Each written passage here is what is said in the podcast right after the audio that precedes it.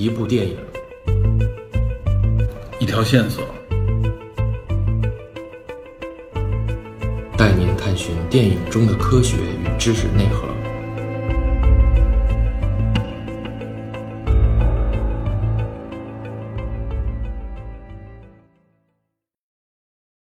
Hello，大家好，欢迎收听本期的电影侦探，我是 Peter。前段时间呢更新的比较少，主要原因呢就算是我给自己放了个暑假。但是随着这个秋天的到来，再加上一些热门的影视作品都开始逐步上线，那么我们电影侦探这个节目的更新呢也就要恢复了。尤其是在电视和网络端，这段时间呢有两部非常经典的奇幻类作品的衍生剧集开始上线。我一说这个，大家应该都能猜到。一个呢，就是我们之前在直播的时候聊过一次的，相当于是《权力游戏》的这个前传《龙之家族》；另外一部就是刚刚上映两集，号称是史上最贵的电视连续剧《指环王：力量之戒》。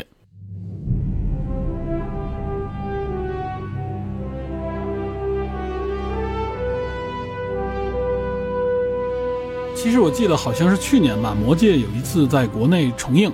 当时呢，就有不少听友跟我说，希望电影侦探能聊一聊《指环王》，聊一聊《魔戒》。那这次借着《力量之戒》这部剧集，正好呢，我们可以深入的来聊一聊。所以这次聊《力量之戒》、聊《魔戒》、聊相关的这些内容，我打算呢分成两大部分。前面一部分呢，主要围绕这个《力量之戒》来谈一谈这部剧的看点，以及呢，现在网络上有很多对这部剧的吐槽的槽点，我觉得都可以有针对性的来谈一谈。那后面的部分呢，主要就是来谈魔戒，来谈托尔金。我想呢，相对的深入一点，可能会谈一谈创作的背景，以及魔戒之所以流行背后的原因。除了还会介绍托尔金相关的一系列作品之外呢，更多我是想谈一谈托尔金作品创作的深意，以及其作品所引发的这些文化现象背后的一些相关的话题。总之呢，还是秉持电侦探一贯的这个理念，希望通过我们这个节目，大家呢能够对力量之界产生更多的兴趣。观看起来呢，能够体会到更多的层次和趣味。当然了，大家如果能够就此产生进一步的兴趣，去翻看《魔戒》《霍比特人》《精灵宝钻》等相关的书籍，然后再来回顾《指环王》《霍比特人》的这个系列电影，从中呢一定会像寻宝一样，发现其中的新的内容细节，体会到这个经典传奇经久不衰的无限乐趣。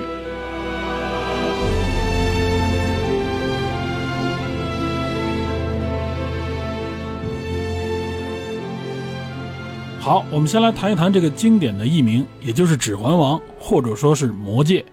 呃，其实《指环王》应该是当时影片在两千零一年国内上映的时候啊，叫做《指环王》，所以那个时候呢，大家可以说是第一次接触托尔金的这个作品，因此呢，《指环王》这个名字可以说从那个时候开始是一个习惯性的叫法。那么后来呢，随着影响力的不断扩大，大家呢开始关注这部作品的原著小说，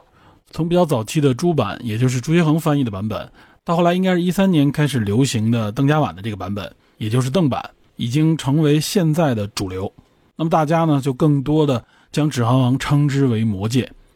其实呢，直接看英文这个名字《The Lord of the Rings》，直译呢就是《指环之王》，给人感觉呢很直接，也很明确。但相对于《魔戒》来说呢，就不够那么信达雅。咱抛开文学方面的这个评价，就只说它这个传达的内涵，这个意思。《指环王》呢，给人直接的感觉啊，如果你不了解背景的话，你认为可能是指的一个人拥有这个指环的王者，但实际上呢，尤其是最后那个 rings 有个 s，所以说呢，它指的应该是这些指环、这些戒指中的王者，也就是那个至尊之戒。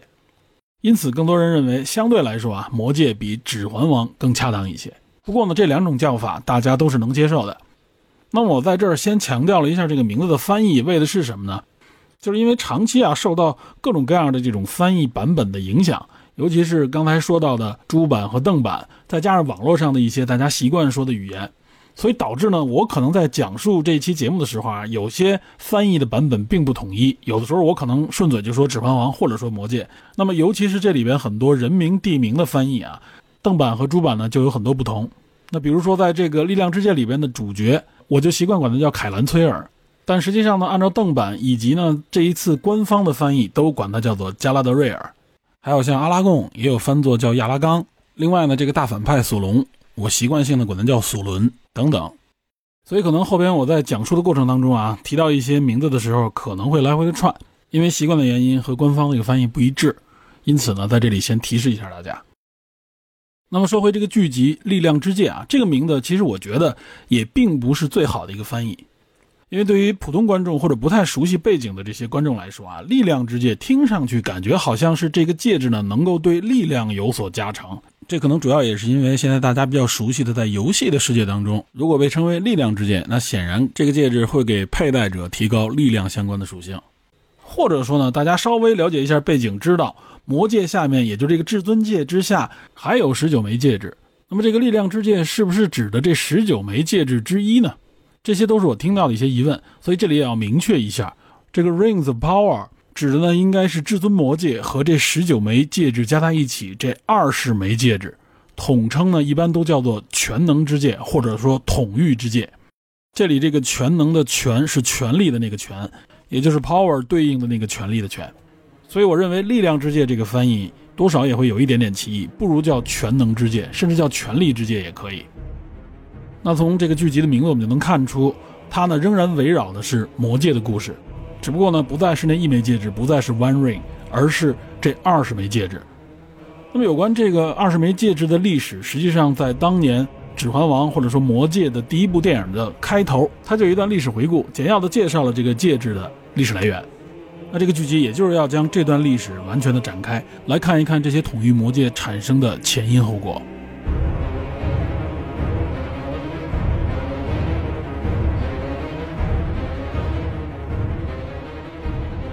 力量之戒呢是由亚马逊的视频平台推出，说它是历史上最贵的电视连续剧，这并不是亚马逊宣传的这么一个营销噱头。可以说这部剧的制作成本肉眼可见。其实呢，仅就亚马逊平台获得相关的这个版权啊，就花了一笔非常高的费用。应该是在二零一七年的十一月，亚马逊呢最终和这个托尔金不动产，也就是负责托尔金相关作品版权的这么一个载体。和他呢，以及哈珀柯林斯出版集团，还有新线影业共同签订了一个高达二点五亿美元的最终协议，使得亚马逊呢拥有了《魔戒》相关的改编权以及全球的这种流媒体转播权。那么，据说亚马逊在协议当中还承诺会推出系列剧集不少于五季的内容，且其制作成本不低于十亿美金，这也就是全球最贵剧集的这么一个由来。这个协议当中啊，不仅有这个托尔金不动产，还有托尔金信托基金会。这些呢都是托尔金家族对托尔金的这些文化遗产的管理组织。那在这次协议的签订之前几年啊，实际上呢，托尔金不动产和这个哈布·珀林斯这个出版商，他们两家呢共同起诉了当时拥有《魔戒》版权的这个华纳兄弟公司以及他的子公司新线。主要呢就是因为他们相关的这个授权出现在了好像应该是一些赌场里边啊，在一些赌博机上面出现了相关的元素，这应该呢是违背了之前的版权协议。因此，托尔金不动产起诉了华纳兄弟。最终呢，华纳兄弟和托尔金不动产呢是以庭外和解的方式解决了这次法律纠纷。那据说也是花了不少钱。那后来呢，托尔金不动产就有意将这些版权呢和视频流媒体平台做一些合作啊。他先后接触像奈飞啊、像当时的 HBO 啊等等。那么最终，亚马逊平台是在贝索斯亲自参与的情况下获得了这个版权。听说呢，贝索斯本人就是托尔金作品的这个书迷。在亚马逊平台上面，托尔金的作品也一直是畅销书排行榜里边的前列，所以可以说亚马逊是志在必得，而且希望复制当年 HBO 发行这个《权力游戏》的盛况。因为必定从目前看，亚马逊的自制剧当中出现的所谓爆款或者佳作还是相当有限的。提到亚马逊推出的自制剧，我能够直接想到的就是《黑袍纠察队》了。但是要注意，黑袍的主要特征就是血腥暴力。像 HBO 的《全游》也拥有相当浓厚的这方面色彩，这应该是史诗奇幻类题材最成功的一部电视剧了。龙之家族呢，显然也继承了这个特点。但是我们要明白，这个黄暴的特点啊，肯定是不会出现在魔戒系列作品当中的，这也是托尔金系列作品的一个特征。那么有关托尔金写作方面的详细内容啊，我会放到第二部分去说。总之呢，在这里我们要记住，也就是呢，魔戒系列和全游系列在表达的特征上，这是有一个本质区别的。魔戒呢，从来不以凶残、血腥啊、残酷作为自己的卖点。虽然我们看彼得·杰逊拍的系列电影，尤其是在后来的这个《霍比特人》当中啊，有更多相对残酷的战斗场面，但实际上和全游那种血腥是完全不一样的。我们接着前面说，亚马逊呢，两点五亿拿到这个版权之后，其中还有一项承诺，承诺什么呢？就是他要承诺自己呢要在两年之内就要启动相关这个剧集的拍摄，也就是托尔金基金会在这里边用时间做了一个限定。为什么要加这么一个限定？我觉得它主要的目的呢，就是怕像亚马逊这样的企业，它以后可能会去倒卖这个版权，而不好好的利用这个版权去拍摄作品。那用这个时间限定呢，就正好来证明能够进行再创作的这个诚意。那提到这个版权和创作，在这里呢，有必要再讲两句。据透露啊，这个亚马逊所拥有的这个版权，它是有一个明确的范围的，并不是说托尔金所有的作品他都拥有版权。而是呢，限定在他只拥有《霍比特人》与《魔戒》这两套作品的相关版权。注意，限定在这两部作品，包括《魔戒》的附录。了解《魔戒》的朋友应该也知道，这个附录的篇幅也不小。它实际上呢，也是粗略的介绍了一下有关《魔戒》前前后后一些重要的人物事件的历史情况，还有一个大的时间表。所以很明确，这个版权范围是不包括《精灵宝钻》的。因此呢，亚马逊拿到这个版权以后啊，大家就分析它到底会做怎么样的内容呢？尤其是彼得·杰克逊之前的作品啊，可以说珠玉在前。所以据说亚马逊工作室呢就接洽了很多潜在的这种作家，他们的这个范围很明确，就是两本书加上附录，挖掘任何可以从中提取出来的故事。比如开始呢呼声比较高的就是写这些主要角色的前传，尤其像人皇阿拉贡，还有像灰牌甘道夫等啊。这些英雄的前传故事呢，估计也会有很大的看点。必定这些形象可以说全球都是家喻户晓的了。那么在这么一个相当于是海选的过程当中，有两位名不见经传的作家，他们俩是一个团队，他们提供的这个创作思路打动了亚马逊工作室。这两个人呢，就是约翰·佩恩和帕特里克·麦凯。这两个人之前可以说没有什么有名的作品。能够拿得出手的，应该就是之前为《星际迷航》写过一部短剧的这个剧本。不过呢，这个短剧好像应该也没有拍摄出来。他们俩的计划呢，是打算把创作的重点放到《魔戒》之前几千年，也就是中州历史这个所谓的第二纪元。那《魔戒》相关的这个历史，它是在第三纪元的末期。那这第二纪元，按照托尔金这个中土世界的设定，它应该是在之前三四千年。这段历史在魔戒这个附录当中有所介绍，其中呢有几个关键的时间点，比如说这个魔戒的打造啊，还有这个索伦的崛起，还有当时人类和精灵啊最后一次联盟共同对抗索伦，包括还有像努门诺尔的陷落等等等等。这里提到的相关信息啊，大家可能不清楚，后边呢我都会有详细的介绍。也就是故事的重点放到第二纪元，将这些重点的事件和时间点串联起来，这个计划呢可以说打动了亚马逊工作室。足够的宏大，也让人充满期待。这其中呢，就包括了大批的人物、各种不同的势力，以及呢里程碑事件。但在魔戒的这个附录当中啊，都是一笔带过，简单的提及，就像一个编年史一样。其中很多信息都是空白的，包括在精灵宝钻里边啊，相关的一些信息也不是有详细的介绍。因为显然精灵宝钻它介绍的这个重点啊，是围绕这个精灵宝钻，也就是在第一纪元。后面的，与魔界这个故事的接壤，也就是从魔界的产生开始，第二纪元到第三纪元这一部分呢，并不是精灵宝钻的主体，也就是呢，它实际上几乎是没有原著作为支撑的，因此这也就给创作团队留出了一个足够的空间，这也是这部剧的一个看点之一。但是呢，这个创作空间又有一些规则在其中。比如说呢，他的创作是不能违反像《精灵宝钻》、包括像《中州历史》这样的书籍，还有像未完成的故事等相关人物、相关事件的这个设定。也就是你不能打破这些设定，不能与之矛盾。在这个基础上，你可以再创作新的人物、新的事件，然后呢，将这些具体的内容串联起来。实际上，托尔金不动产以及基金会，他们对创作是有很大影响力的。如果他们否定相关的一些内容，创作团队呢就必须做出修改。但同时呢，托尔金的孙子西蒙·托尔金啊，也作为这个系列的一个顾问，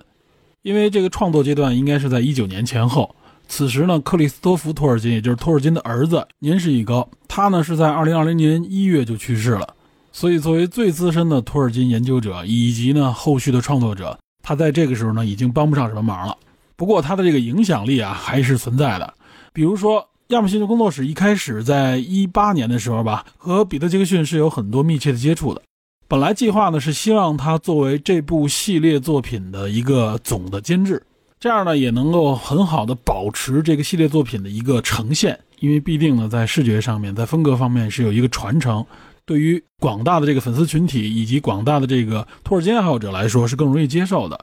但很遗憾，这方面的合作和链接呢，被托尔金基金会相当于是否决了。他们明确的要求，这个电视系列作品和之前杰克逊的这个电影系列作品啊，是要有一个区分的。而且他们呢，也反对彼得·杰克逊参与到这个项目当中来。据说就是因为克里斯托弗·托尔金，他呢不太喜欢彼得·杰克逊的这个改编，包括《魔戒》和《霍比特人》系列。克里斯托弗·托尔金明确的表达过，他觉得这系列电影当中的战斗场面啊，这些暴力场面太多了，这实际上违背了托尔金当初创作的一种基调。所以这里边大家要明白，实际上呢，托尔金之前的作品啊，它呈现出来色彩和电影是不完全一样的。电影里边的暴力场面呢，还是相对来说更多。所谓的大场面啊、大战役等等，这方面呢，并不是托尔金着笔的重点。但显然，这是普通的电影迷也好，或者说是普通的观众喜欢看到的。必定是宏大的场面，又有特效啊，给人以刺激、宏伟、史诗的感觉。但实际上，我们欣赏托尔金的作品，更多的呢，并不是欣赏他的这个动作内容。而是欣赏他的整个的这个历史啊、世界的这种设定，这其中所蕴含的丰富的内容和信息。因此，我觉得呢，托尔金的作品会让一些人觉得不够过瘾、不够刺激，有很多地方呢会让你觉得有些浪漫。我觉得表现在这个剧集当中，有可能出现一个什么现象呢？也就是他的动作场面啊，可能更加的写意、更加飘逸。当然了，这只是相对来说，他不追求那种过于真实的那种感觉。我这么说也是觉得有可能啊，有一些影迷看到相关的一些动作场面的时候，可能会说觉得这个太虚假了，觉得不真实。但我们应该理解，它背后呢实际上是有这样的一个基调。某种程度上来说，这可能也是魔戒系列与这个全游系列之间在视觉方面潜在的一个区别。我之所以这么说呢，也是提醒大家不要把魔戒和全游总是做横向对比，因为核心的这个表达诉求与风格是不同的。所以在这样的一个背景下，我们再来看这部剧，再来看这部剧里边所创造出来的一些内容啊，尤其是和之前有一些不同的地方，包括可能和大家心目当中认为的形象也好，或者说是故事也好，不同的地方，它是有一个怎样的创作基底？在这方面呢，等于大家先有一个背景的基础了解。所以呢，有些人会说啊，它不忠实于原著，不忠实于整个系列。这方面呢，其实不是看上去那么简单，也不是我们直观上面那种感觉。彼得·杰克逊的这个电影系列影响力非常大，但并不能说它就代表了真正的传承，真正的托尔金的精髓，并不能这么说。另外，我个人觉得呢，其实大家不妨看一看这些改变啊，这些改编或者说是一些变化，到底能不能带来一些新意。就像这两位编剧所说的，他们希望呢是在托尔金的这个整个框架的基础上。再次创造一个新的传奇和史诗，这是他们的一个想法，并不完全只是一个创造前传啊，或者说是创造续集的这种想法。那么这种创作理念，实际上呢，我个人认为它是符合托尔金对整个的系列，或者说对整个中土世界的某种愿景和期盼吧。再次强调一下，这是我个人认为的。那有关托尔金的这个创作理念以及相关的一些研究，我们可以放到后边再详细的跟大家去谈。好，我们铺垫了这么多，介绍了这些背景之后，然后呢，因为我们已经看到了两集，这个时候我们就可以具体的来看一看这部剧集到底有哪些看点，以及我前面说的啊，网上有很多的槽点，我们来分析一下，来看一看这些槽点到底问题出在哪儿，我们应该怎么来理解，怎么来看待。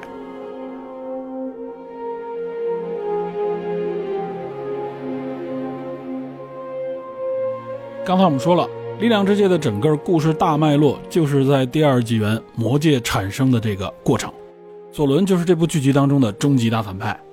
那么本剧的第一主角，我认为呢，就是很明确的在第一集就已经阐明了的，立志要追杀索伦的这个精灵女性加拉德瑞尔，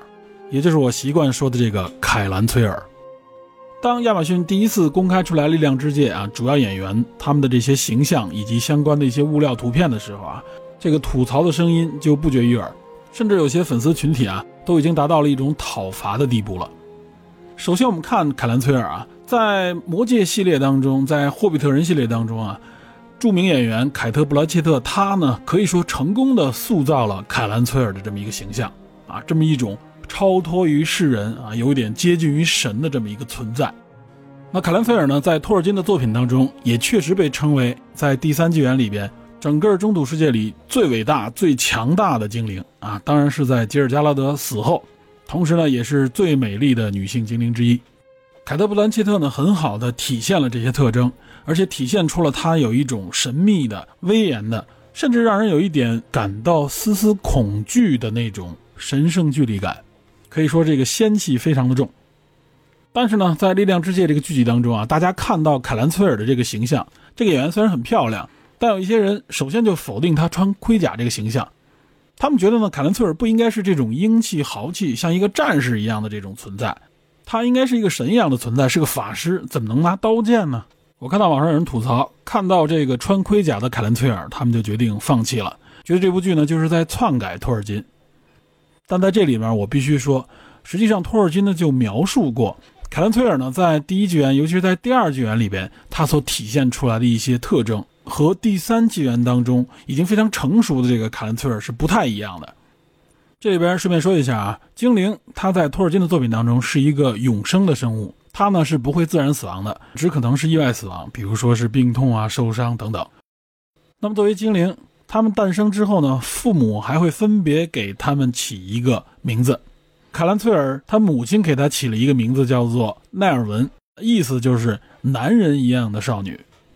另外，托尔金曾经在一九七三年的一封信中啊，他这样介绍凯兰崔尔，他说呢，凯兰崔尔是一个亚马逊性格的人，这个亚马逊指的就是亚马逊战士啊。他在运动或者战斗的时候，会把自己的头发绑成皇冠的样子，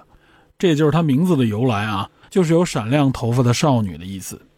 那么，在未完成的故事当中，凯兰崔尔呢是以指挥官的这个眼光来看待矮人战士的。这些呢都表明凯兰崔尔是曾经直接参与过战斗的，参与过这种战争的，而不仅仅只是像第三纪元里边作为一个领袖，或者说作为一个神一样的这种法师。那在力量之界里所呈现出来这个凯兰崔尔，应该是从他年轻的时候。甚至是有些鲁莽的这种啊战士的性格，慢慢的向后来在第三纪元成为一个神一样的精灵领袖的凯兰崔尔来转变。所以呢，这里呈现出来的是凯兰崔尔的一个成长历程，其中呢肯定包含着各种各样的人物以及事件，促使凯兰崔尔能够慢慢的走向成熟。那么在这几千年的过程当中，他到底经历了什么呢？这也就是一个看点。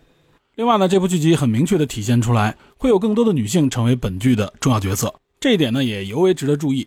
因为在之前，其实呢很多的这个文艺评论家啊，对托尔金作品里面就有这样的评论，就是说呢，托尔金的这个作品当中啊，往往呢都是男性的英雄形象啊，基本上你看这个护戒小队里面也都是男性，很少有女性的角色，感觉呢托尔金在这方面是有一些传统的男性固有视角，女性角色呢等于是被边缘化了。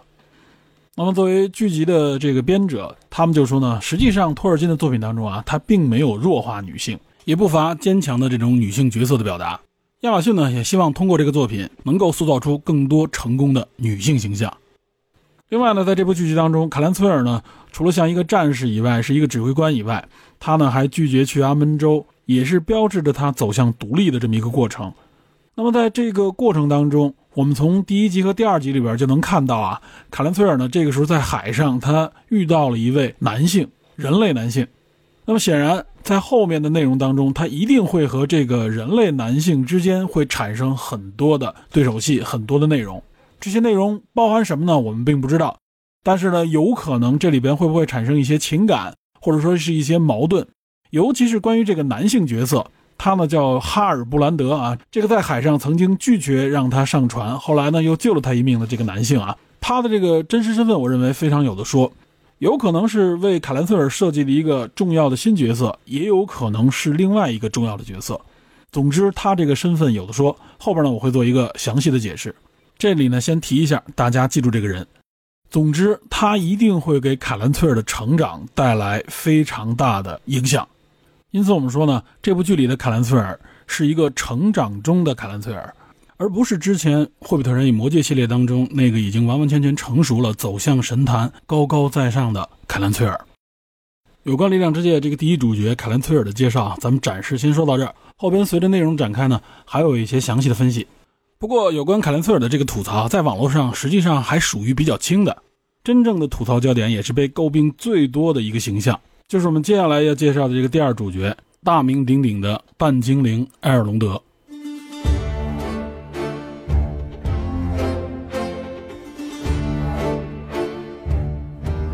提到这埃尔隆德，我相信大家应该都很熟悉了。在之前《魔戒与霍比特人》系列当中，由著名的雨果·维文来扮演这个瑞文戴尔的领主。埃尔隆德这个形象呢，可以说是集智慧、学识，包括武力于一身的这么一位精灵形象。不仅睿智，而且还充满爱心。他和凯伦·崔尔这个区别呢，就是不像凯伦·崔尔那么拒人于千里之外啊，有那种距离感。感觉这个形象呢更平和、更可靠，而且呢更平易近人。这和他这个半精灵的身份啊也是息息相关，因为他的父亲艾亚人蒂尔就是一位半精灵，但他的祖父图奥呢则是一位人类，因为他娶了刚多林的精灵公主，所以呢他们的后代都是有这种半精灵的血统。那么到了他的孙子埃尔隆德这儿啊，埃尔隆德实际上还有一个双胞胎的弟弟埃尔洛斯，这个人名很多，这也是托尔金小说里边的一个特点，大家不用都记。只要记住，埃尔隆德和他弟弟埃尔洛斯有一次选择的机会，选择什么呢？就是选择成为精灵或者人类。那么埃尔隆德就选择成为精灵，埃尔洛斯呢就选择成为人类。两个人在历史上都是极为重要的人物，尤其是埃尔隆德啊，无论他的祖先还是他的后代，也都是赫赫有名。这个后边我们有机会再详细说。之所以埃尔隆德和前面我们介绍的凯兰崔尔是这部剧的主角，他们非常重要。还有一个原因呢，就是他们两个人都是精灵三界的这个持有者。那另外一个戒指后来到谁手里了呢？后来是到了甘道夫的手里啊，那是在第三纪元。在本剧中扮演这个相对还比较年轻的埃尔隆德的这个演员，其实呢也是一位新人，叫罗伯特·阿拉马约。在当年的《全游》当中啊，他曾经扮演过年轻时代的奈德·史塔克。说实话呢，算名不见经传。那在本剧当中，他扮演的这个埃尔隆德可以说是第二主角，也就一下子成为了人们的焦点。而且目前看啊，这个所谓的焦点，主要就是大家对这个角色形象的吐槽。看到亚马逊公布出来的这些照片，包括看到剧集，可以说大部分观众啊都有点不能接受。不能接受的就是他所出演的这个精灵形象和大家心目当中的那个精灵距离太遥远了。这可能是因为这个演员独特的这个脸型，以及剧集当中为他整体打造出来这个外观形象，很多人就直接表达不能接受，甚至拿他这个形象开玩笑。比如前两天呢，就有朋友给我发来网上这个吐槽照片。分别贴出了像之前凯特·布兰切特，还有像雨果·维文，包括李佩斯所扮演的这个瑟兰都伊啊等等这些著名的精灵的照片，然后都配以文字。前面这几个人呢都罗列出来，分别是这个精灵女王、半精灵，还有这个灰精灵。然后最后到他这儿给贴一个，这是天猫精灵。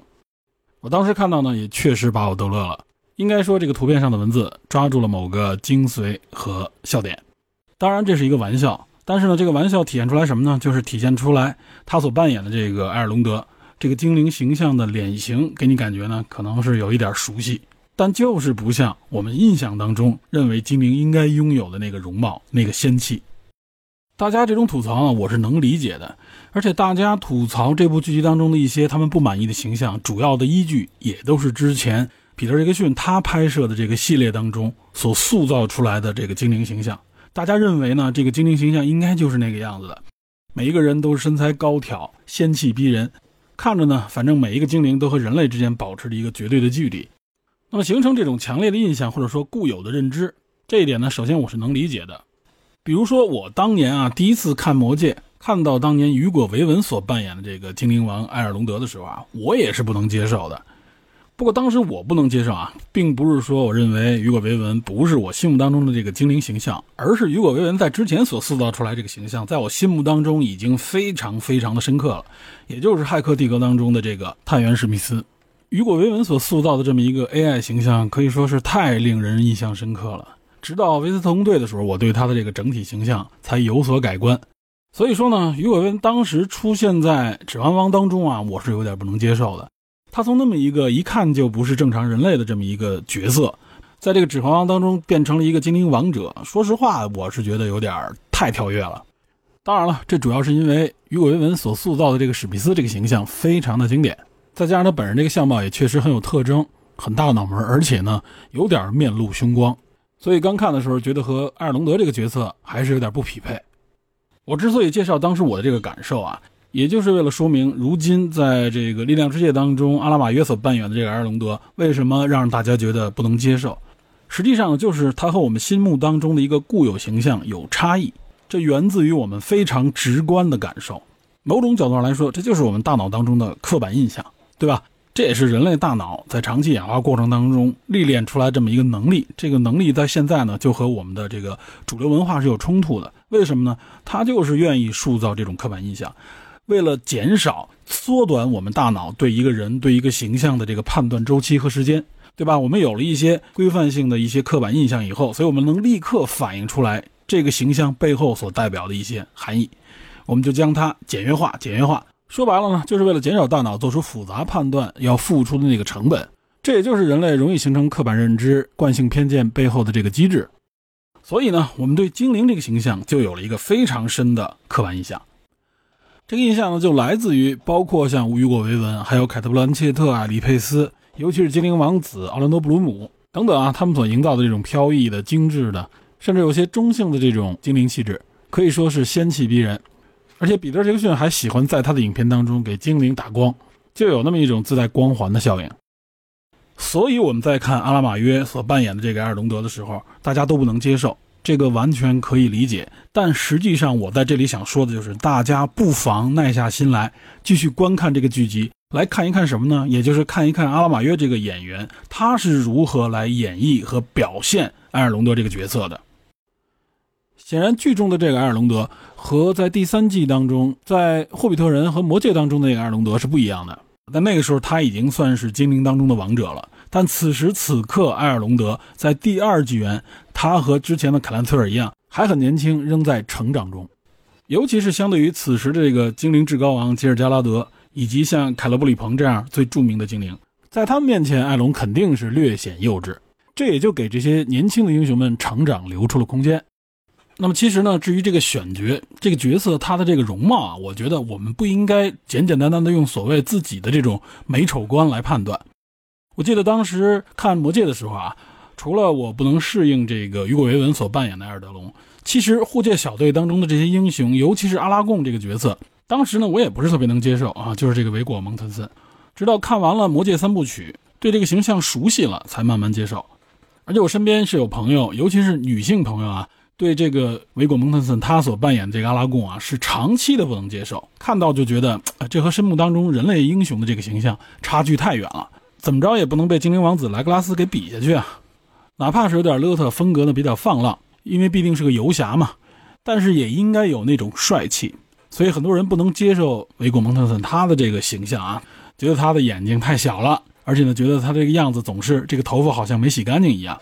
但最终呢，大多数人接受了这个形象，也主要是因为这个演员他的演技，他表达出来的这个气质，甚至包括他后来参演的一些影片，这些呢都综合成为我们心目当中阿拉贡的那个气质。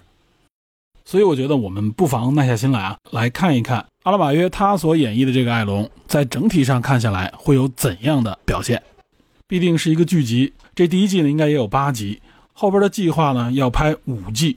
所以我们可以慢慢的欣赏。话说回来，大家还记不记得《全游》第一季里边那个时候琼雪诺她的那个样子，对吧？大家如果这个时候翻回去看，你会发现那个时候琼雪诺还胖胖的，甚至有点边缘化的这么一个私生子形象。然而随着这个剧集，他慢慢成长，也越来越成熟，给人感觉呢就越来越像一个来自北方的英雄。总之，至少目前来看，剧中的这个艾隆，这个阿拉玛约，他的这个演技并没有掉线，那种学识感以及平和的气质还是能够很好的表达出来。当然，另外我们也要看一看这部剧集里边编剧到底给他怎样的戏份，给他编入了怎样的情节来体现他的成长。必定这方面的内容是没有原著支撑的，而都是这一次创作出来的新故事。所以呢，我觉得很大程度上我们也需要来看一看情节的推动啊，整个剧集它的这个情节以及发展的步骤是不是合理，是不是能够满足我们对第二纪元中土世界的这种想象。这就是我对埃尔隆德的这么一个看法。而且呢，这次阿隆德展现出来这个形象当中啊，除了他的容貌，还有一点也是被大家集中的吐槽，尤其是国外的网友，很多人都谈到了这一点，也就是埃尔隆德他的这个发型啊，很多人有点看不惯。为什么呢？就是他这个精灵形象，他的这个发型可以说是一种短发，相对于我们习惯的这个精灵这种长发披肩、非常飘逸的这种感觉是完全不同的。这就谈到本剧当中的另外一个吐槽点。就是这个精灵的发型问题。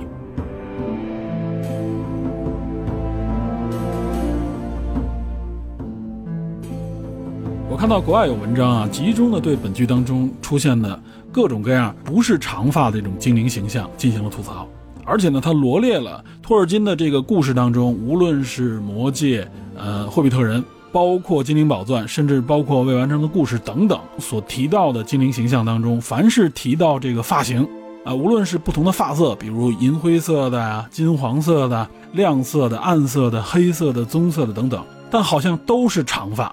而且这个长发呢，好像成为了介绍很多精灵他们的外貌的一个特征之一。另外呢，在《魔戒》的第一部《魔戒远征队》当中，有这样一个情节：这凯兰特尔不是给护戒远征队这个每一个人一个礼物吗？其中呢，给莱格拉斯精灵王子的就是一张弓，说呢这是树精灵做的这个长弓，配得上你作为森林同胞的这个武艺。我记得电影里边就说到这儿，但实际上在书里边还提到什么呢？就是这个弓的弓弦是由精灵的头发制作的，这个弓呢要比幽暗密林里的这种短弓来的更加坚韧和细长。那很明显，这里边这个弓弦由精灵头发制作的，那肯定是长发了，不可能是短发。那国外的这些粉丝网友就举出了很多这样的例子，而且呢，包括就是彼得·杰克逊他的这个整个系列电影当中。你看到的每一个精灵应该都是长发，再加上托尔金的作品当中，凡是描述精灵的时候，基本上给你感觉就是非常美丽高大，而且呢也提到精灵们往往给你感觉呢好像既不是男性也不是女性。你说他这个形象有点中性色彩，或者说就是这些精灵们他们的这个形象当中啊，就有很多地方不像人类分的那么明确，对吧？比如说就是普遍的长发，再有呢就是这个精灵的寿命。他们在设定当中是不会自然死亡的嘛，所以他们寿命很长，因此大家也自然会想到，因为寿命长，所以他的这个头发也会变得很长。再加上也没听说过有精灵美发师这样的形象，所以呢，他们打理自己的头发，那么把头发剪短的这种需求，或者说的这种样态，给人感觉呢，好像是比较违和。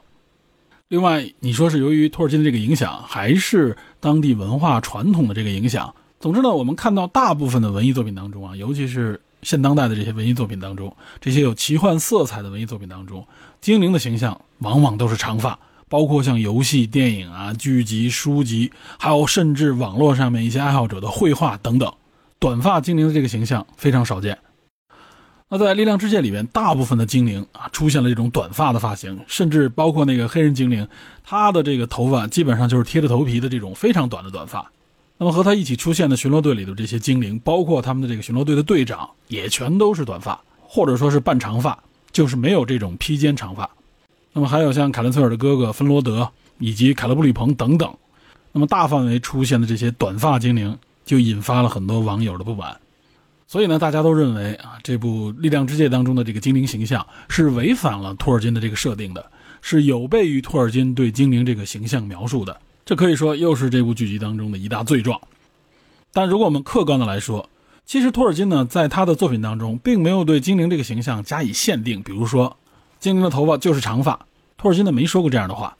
因此说他违背了托尔金的这个设定，我认为呢是有点极端了，所以说这其实还是一个习惯性的问题，也就是呢精灵这个形象在我们的心目当中，它是有一个非常强烈的规范的。尤其在之前的这种各种各样文化作品的影响，所以我们就觉得精灵应该都是那种长发披肩，有一种空灵的那种美的感觉。不过在这里，我仍然觉得啊，我们应该抱以耐心和更开放的心态来看待这部剧集。我认为呢，在形象方面的这个打造，应该也属于这部剧集里边的一种突破。可以说，在形象方面，它要突破原有的这种固有设定，突破大家对精灵或者说对其中的一些角色的固有认知。这应该是这部剧集当中的一个重要特点。那么，既然提到这个突破，这部剧集的突破绝不仅仅仅限于精灵的这个发型，它在很多方面都做出了新的尝试，这些也都引发了巨大的讨论。甚至呢，对于很多托尔金迷或者说是一些比较中重度的粉丝来说啊，这些形象上的突破或者说改变，对他们来说是某种冒犯。其中还有一个巨大的争议，也就是。这部剧集当中出现了很多非白人的演员。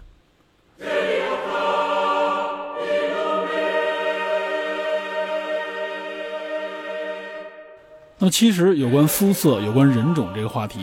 在托尔金的文学作品当中，包括在后来的电影当中，都产生了很大的讨论，以至于争论。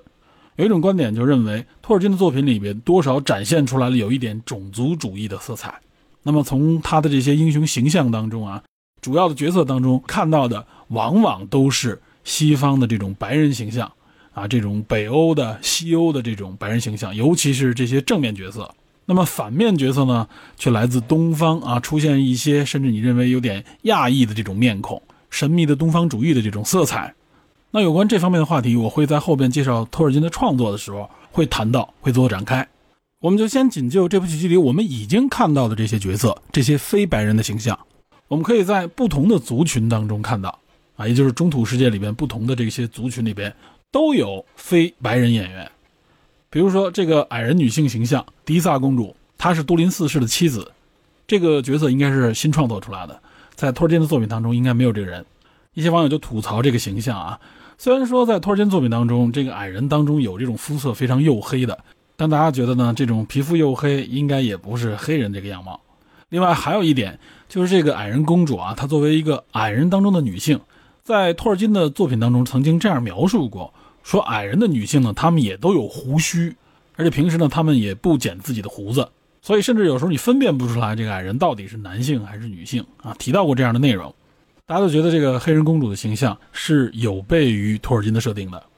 结果呢，亚马逊对此也做出了解释。而且我们在剧集当中应该能够看到啊，这个迪萨公主她面部实际上是有这个毛发的，是有所谓的胡须的。只不过呢，她相对来说修理的比较干净，好像在腮部我们能看到两侧是有这个黑色的毛发的。那么至于这个非白人的形象啊，其实我们可以结合这部剧集里边出现的各个不同种族当中的这些非白人演员，比如像人类啊，像精灵啊，包括像毛角人，也就是霍比特人，对吧？我们能看到有大批的这种，啊，尤其是黑人演员出现在这个剧集当中，这是之前的文艺作品当中从来没有过的。那我们可以说，这首先是一种政治正确啊，我们让更多的非白人演员参与到这个作品当中来啊。其实也有一些亚裔演员出现在这个影片当中，只不过更多的是群众演员。目前还没有看到一个呃，无论是配角还是主角是这种亚裔形象的。但是非常明显啊，这种非洲裔演员或者说这种黑人演员大批的出现。那么被吐槽最严重的就是这个黑人的精灵，这个角色也是亚马逊这个剧集当中创作出来的，他叫阿隆迪尔，扮演他的这个演员叫伊斯梅尔·克鲁斯·科尔多瓦，啊，这个演员来自于波多黎各，这是中北美洲。我看到网上对他的吐槽应该是最多最直接的，尤其是国内的网络上面啊，嗯，在豆瓣上就能看到。这个演员的这个照片下面有很多评论，我认为是非常不尊重这个演员，而且是而且非常明确的是一种种族歧视的色彩。就只要看到他是一个黑人，就说丑，甚至认为这个精灵很恶心等等啊，这种语言。那我们首先说，在托尔金的作品当中有没有黑精灵呢？我看到有些人提到啊，说托尔金作品里边有黑暗精灵，实际上呢，这个黑暗精灵并不是指他的肤色啊，这个黑暗精灵是在托尔金作品当中的一个非常大的一个范围的设定。它往往指的是什么呢？指的是这些没有见过双圣树、没有见过这个双圣树之光的这些精灵。其实从第二纪元算起，到后来的第三纪元等等啊，绝大部分在中土大陆上的这些精灵，都属于黑暗精灵这个范畴，也就是他们都没见过双圣树的这个圣光。那么托尔金对这个精灵的这个分类非常复杂，里边分出了不少的各种各样的族群。那么其中有一个分类呢，管他们就叫做乌曼雅，翻译过来按精灵语是什么意思呢？意思就是非阿门州的，也就是当初精灵被召唤啊，迁往阿门州向西行进，但是有一些呢并没有完成这个旅途，就留在了中土大陆啊。那么这些精灵就被称为非阿门州的乌曼雅，也就是没有去达阿门州。但并不是所有没有去达阿门州的这些精灵都叫做乌曼雅，还有一个大的分类，他们叫做亚维瑞。那么这个亚维瑞按精灵语翻译过来什么意思呢？就是不情愿的，也就是他们呢实际上都没有听从这个召唤向西去，他们就不愿意去阿门州，他们就喜欢中土大陆，就留在了这个地方。据说呢，他们喜欢星光，喜欢这片大陆，他们认为阿门州呢只是一个传闻，一个传说而已。那么这个亚维瑞加上这个乌曼雅，他们合称为黑暗精灵，也叫摩瑞昆蒂，按精灵语翻译就是黑暗精灵的意思。所以，这个黑暗精灵并不是说他们肤色黑的意思。那在力量之界里边，这个阿隆迪尔，他就是驻扎在这个呃，应该是东部边界上的这么一个精灵士兵。他呢是有说明的，他是希尔凡精灵，或者也叫希尔文精灵。这个希尔凡精灵，它属于南多族啊，南多族就属于乌曼雅当中的一支。那在乌曼雅当中，其实比较著名的还有像辛达族，这个精灵王子莱格拉斯啊，就是魔界当中这个最帅的这个精灵，他就是辛达族，也叫做灰精灵。他的父亲啊，由李佩斯所扮演的这个瑟兰都伊啊，他也是灰精灵，也就是辛达族，他们都属于这个乌曼雅。那我们介绍精灵这个族群这个划分啊，说了这么多，目的是为了说明什么呢？就是在托尔金的这个故事体系当中啊，他并没有在这样的这个划分体系当中独立说明啊，是不是都是白色皮肤的啊，都是这种北欧人或者说欧洲人的形象，他从来没有这么去限定过，但他也确实没有介绍过某个精灵说他是黑色皮肤的，好像没有。那我们再看这个剧集里边刚才介绍的矮人的这个黑人公主，然后呢，这个精灵这个黑人。包括在剧集当中也出现过不同的人类形象当中也有黑人，还有像毛脚族里边也有啊，毛脚族他们这个酋长本人就是一个黑人演员扮演的。那么我说剧集里边这么多黑人形象的这种出演，或者说这这么多的非白人形象，它目的呢，并不是说让这些不同肤色的人来展现不同的族群。而好像呢是说不同肤色的这些角色、这些形象出现在了。各个不同的族群当中，也就是在这部剧集里所表达的这个中洲世界、这个中土世界当中啊，黑色皮肤并不是一个种族的划分的这么一个分类。那么黑色皮肤的人，他出现在了不同的族群当中，精灵、人类、矮人、霍比特人都有。那么他的目的也很明显，希望呢就是大家忽略这个肤色的分类。也就是说，在我的这个剧集当中，没有肤色这么一个分类。我们可以说，这是这部剧集里边一个目前啊，大家总是在诟病的所谓政治正确的一个表达。但我觉得这个表达其实一点问题都没有。中土世界就是一个奇幻的世界，在这个设定当中，那么创作者认为肤色不应该作为一个划分的标准，这一点问题都没有。我们不应该把它整个延伸到现实的世界当中，用现实的世界去投射。觉得呢，精灵不应该有黑人啊，矮人不应该有黑人等等，不应该有这样的一个判断，也是打破我们的一个固有认知。我认为亚马逊在这里边的表达是明确而且坚定的，又利用大量的这种非白人角色出现在这个剧集当中，而且后面还有很多角色，尤其是人类角色里边会出现很多非白人角色。我认为这一点一点问题都没有，而且我也支持这样的表达。另外呢，我还呼吁应该有更多的亚裔角色。出现在这部剧集当中，好像这部剧集至少看第一季啊，目前公布出来的各种物料当中，好像这个亚裔角色很少，它主要就是一些群众演员。我觉得呢，亚裔角色也应该受到重视，这样呢才能够秉持这部剧所表达的，就是肤色，或者说的是我们现实社会当中的这些人种肤色的划分，不应该出现在中土世界里。我借着呢这部剧集里边出现的这些槽点啊，谈了很多。实际上，这些槽点也是这部剧的特点，是它的特征，而且呢，也是这部剧的看点。为什么说是看点呢？也就是说，我们应该看这些不同肤色的演员也好，或者说不同的形象，打破了原来就有认知这些形象，这些演员他们所演绎和表达的这些角色本身是不是吸引人，是不是有特点，这才是我们应该去关注的啊！也就是他们的演技，他们的表达水平。我认为都二零二二年了，我们应该关注的。是这些演绎、演技以及表达，而不是外貌、肤色。不要再拿着这个有色眼镜来看待影片了。啊，原来没有，我们就说他们是啊白人主义；现在有了，我们又说他们是政治正确。我们应该更加开放，在这里边更多去关注艺术表达，关注他们要表达和传递的那些内容，尽情享受这种乐趣。这也是这个世界、这个社会应该去发展的一个方向。好，关于这些槽点，我就暂时先说到这里边。刚才我们提到了，也是看点。那么这部剧里边，除了这些演员，这些有特征的演员，他们作为看点之外，其实呢，这部剧的故事线仍然是非常重要的。也就是这部剧它到底要讲什么样的故事，它有几条故事线值得我们去关注。我认为是这部剧的另外一个重要的看点。接下来呢，我就仅就目前已经看到的这两集内容里边展现出来的不同的群体、不同的线索。来简要梳理一下这部剧，它要讲怎样的故事，有哪些故事线，有怎样的看点。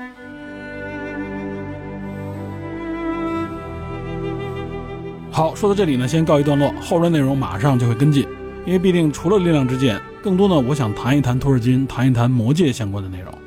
因此呢，这一期有关魔戒的节目呢，至少也要有三集或者三集以上。当然了，还是那句话，就是希望大家在欣赏相关作品的时候，能够体会到更多的乐趣。好，感谢您收听本期的电影侦探，请您持续锁定本节目，我们下集再见。